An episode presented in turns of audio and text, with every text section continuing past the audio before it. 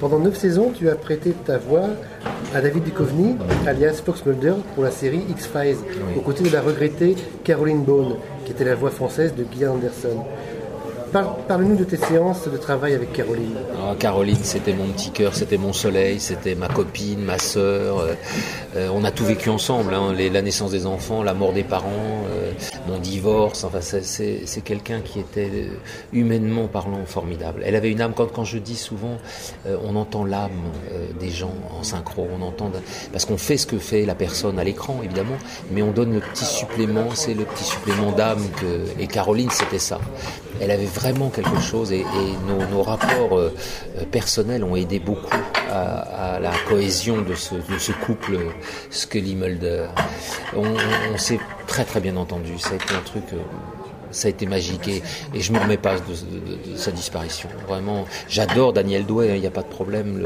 il a fallu refaire. Jamais j'aurais pensé qu'on reprendrait X-Files, mais il faut bien que quelqu'un, et moi aussi, je vais, disparaître un jour, et puis il faudra que quelqu'un refasse du Covid, c'est sûr. Mais, mais c'est, ça a été un moment euh, très douloureux, la reprise, parce que je pensais à elle tout le temps, quoi. Vraiment, vraiment. C'est quelqu'un de, de, de euh, j'ai essayé de garder un petit peu de contact avec son mari et Louis, son fils, et, c'est, c'est des, enfin vraiment, c'est, c'est quelqu'un de, elle me manque tout le temps, quoi. Il y avait une vraie chimie entre vous, comme, ah euh, comme, à l'écran avec tout à fait, euh, tout à fait. Ah oui, je, de temps en temps, je lui disais, mais tu comprends ce que tu dis? Alors me disait, mais quoi? Mais oui, je comprends. Tu comprends On se chamaillait et il y avait le même rapport que elle, elle avait peur des petits bestiaux, euh, des araignées, des rats, des choses. Moi, j'en ai rien à foutre. Par contre, tout ce qui est métempsychose, euh, extraterrestre, tout ça, alors ça, moi, je marche à fond. Et quand on, voyait des, on faisait des conférences ou des choses comme ça, et, que je commençais à dire ça, elle disait, ça y est, ça c'est son truc, euh, vous inquiétez pas, il prend ses médicaments. Mais on se charriait beaucoup et on s'adorait. Vraiment, c'est quelqu'un que j'adorais et qui, me manque. J'en parle tous les jours pratiquement. elle a laissé une empreinte, ça fait deux ans maintenant, plus de deux ans qu'elle est et elle a laissé une empreinte incroyable dans le métier. vraiment, les gens parlent d'elle toujours avec beaucoup d'amour et de, de, regrets et tout. Et, c'est incroyable qu'on ait repris 15 euh, ans après. j'aurais, j'aurais parié, j'aurais mis ma main à couper qu'on ne reprendrait pas, et puis là, voilà. Et on heureusement que tu pas mis ta main à couper. Absolument. Et il va y avoir aussi beaucoup de souvenirs euh, amusants avec elle. Ah bah oui. dans bah, euh, ah bah on nous a... D'abord, d'abord on est les premiers, euh, on est dans les premiers à avoir été invités à des conférences, à des, à des, des, conventions X-Files et ça. Mhm. Et le premier, la première convention, c'était au Palace. Le gars, le Palace était fermé encore et il y avait des milliers de personnes. Hein. il y avait des gens incroyables et tout. Et le gars, le gars qui nous présentait a dit Vous ne les connaissez pas physiquement, mais vous allez entendre leur voix. Et, nous, on s'est dit Mais il est fou, qu'est-ce qui, pourquoi il dit des choses comme ça Et, on est arrivé, on a dit bonsoir. Et là, les gens, mais, mais un truc, mais comme j'ai jamais vu, quoi. Comme j'ai jamais vu. les gens nous connaissaient. Après, les questions, alors les questions, ils savaient quand on s'était tutoyé, quand on s'était embrassé, quand on avait fait un enfant. Ils savaient tout mieux que nous. Et alors, Caroline me faisait Tu sais, toi non, euh, enfin, c'était drôle. Hein. Demandez à Georges parce qu'il sait mieux. c'était drôle comme tout. C'était drôle comme tout. Et alors, petite anecdote quand même, c'est que le papa de David Duchovny qui vivait à Paris, Monsieur Duchovny, euh, a voulu rentrer à cette convention en disant je dois rentrer parce que je suis le papa de Fox Mulder et on l'a viré. Oh, et en fait, c'était vraiment le papa de Fox Mulder. Moi, j'aurais adoré le rencontrer. Et ah c'est David Duchovny qui me l'a raconté quand on s'est rencontrés euh, par la suite, des années plus tard. Malheureusement, il est parti maintenant, le, papa, mais voilà. X-Files a fait son, retour à la télévision en 2016, 14 ans après l'arrêt de la série. Daniel Douin a succédé à Caroline Bond dans le rôle d'Anna Scully. Mm. Comment se sont passées tes retrouvailles avec l'agent Mulder? Avec l'agent Mulder, ben, c'est comme si je ne l'avais jamais quitté, puisque j'ai fait Californication, j'ai fait, euh, il avait fait Sex and the City aussi, un personnage, j'ai fait plusieurs films avec lui, et dont euh, un Soderbergh, et voilà. et je, le respire. Je ne sais pas comment dire quand il est à l'écran. J'ai l'impression que je, peux, pourrais lui faire dire n'importe quoi parce que voilà, je l'adore et, il a pris des gros risques. Hein. Il a fait des, des, changements de carrière à 180 degrés. Hein. C'était gonflé de jouer euh, Hank Moody de Californication après, après X-Files, hein, après Mulder. Et là, il est redevenu Mulder. Et dans Aquarius aussi, il joue un flic des années 60. C'est très, il fait autre chose. Et moi, je le suis. Je fais, je fais autre chose. Je fais un truc. C'est pas la voix de Mulder et c'est pas la voix de, de c'est, c'est la voix du personnage, quoi. Voilà. Moi, j'aime vraiment beaucoup, beaucoup son travail. Je trouve qu'il a, il a vraiment des, il a vraiment des couilles parce que euh, aller, aller se mettre dans. Et puis il a produit hein, Californication et mhm. c'est vraiment très très fort. Dans ta carrière, as-tu senti comme un avant et un après X-Files? Euh, bah oui, un petit peu forcément, puisque c'est le succès euh, on n'a pas compris, donc ni, Caroline ni moi n'avons compris au début. On s'est rendu compte que c'était une bonne série. Puis la première année, c'était la folie. Euh, la deuxième année, on avait des gens qui nous disaient, ils ne parlaient que de ça, quoi. C'était incroyable. Alors oui, effectivement, grâce à Dieu, comme je dirigeais beaucoup et que je faisais beaucoup d'autres choses, j'ai pas été enfermé dans le personnage du tout, parce qu'en plus c'est pas ma voix, donc euh, c'est c'est ma voix et c'est pas ma voix, donc euh, il y avait pas, les gens disaient pas ah tiens c'est c'est Mulder. Mais il y a eu, bah oui, ne serait-ce que dans le métier, euh, dans le métier du doublage, ou d'un seul coup.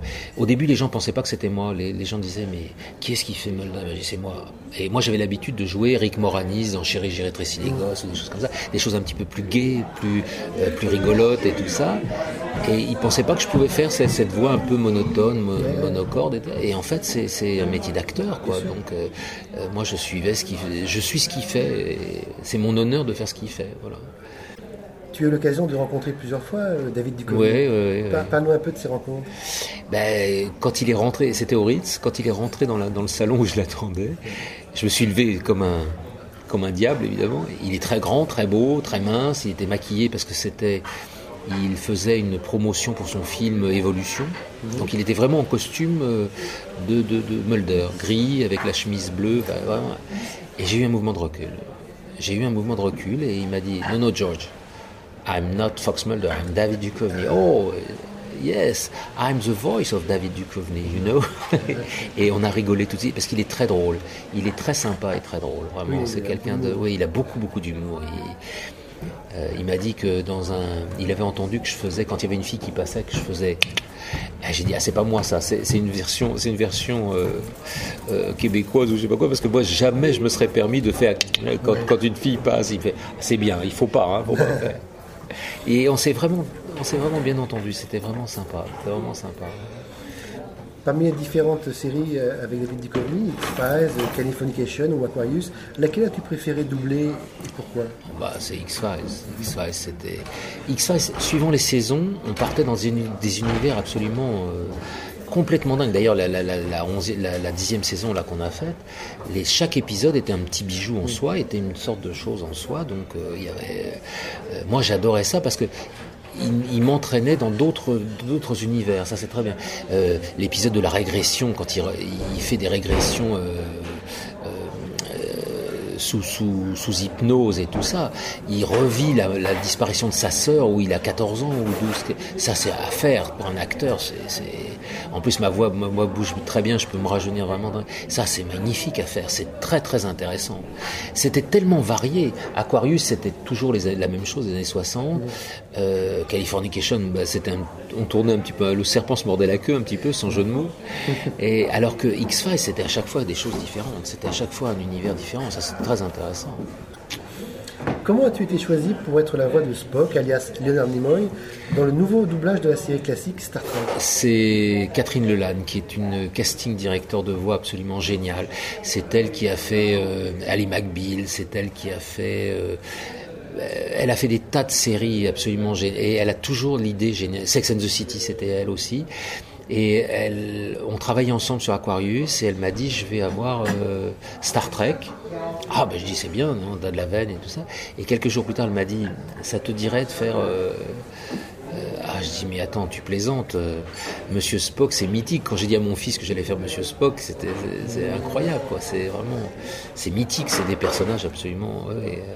c'est une idée de, de Catherine Lelanne qui est un très très grand directeur, directrice de, de, casting voix. quelles sont les principales difficultés pour toi dans, dans, ce nouveau défi Et ressens-tu une certaine pression à doubler un, personnage aussi iconique euh, que Spock euh, dans une série devenue classique de la télévision? Je suis à chaque, chaque personnage et chaque, chaque enjeu est primordial c'est ça qui est formidable dans ce métier, c'est que tu arrives le matin, tu sais pas ce que tu vas faire et, tu vas donner 100%. Chaque scène, chaque, chaque moment et tout ça, il faut donner comme au cinéma. Tu sais, euh, on, dit que euh, Truffaut ou les, très grands Hitchcock ne donnaient pas de scénario à ces... Ils savaient pas s'ils allaient mourir. Dans le, voilà. ils, gardaient un certain mystère. Le louche fait ça aussi de temps en temps. Et nous, c'est pareil. On ne sait pas si cette scène-là est la, fondamentale ou pas? Il faut donner 100% de ce qu'on voit et de ce qu'on donne. Donc que ce soit Spock, que ce soit X-Files, que ce soit n'importe quoi, on donne le maximum à chaque moment. Alors on a un peu la trouille, je me suis dit, moi 15 ans après, reprendre X-Files, t'as un petit, petit... Mais quand il est à l'écran, la fonction qu'elle organise, dès qu'il est à l'écran, je, c'est lui, quoi. Voilà, donc il n'y a pas de problème. Ça vient tout de suite. Oui. Parmi tous tes doublages, de ta carrière, quel est celui euh, qui te tient le plus à cœur et pourquoi? Alors curieusement, c'est un où je ne joue pas. C'est celui qui me tient le plus à cœur, c'est Six Feet Under, parce que Alan Ball a fait un chef-d'œuvre. Euh, c'est, je pense que c'est la série la plus aboutie, la plus intelligente que j'ai que j'ai vue, euh, même encore maintenant. Je trouve que c'est vraiment c'est formidable. C'était une période de ma vie un petit peu difficile et, vraiment Six Feet Under m'a sauvé de, C'était formidable. Tu faisais quoi sur euh, Je dirigeais, je dirigeais, je dirigeais le casting, oui, j'ai dirigé. Et quel est le rôle qui t'a donné le plus de fil à retordre? Oh.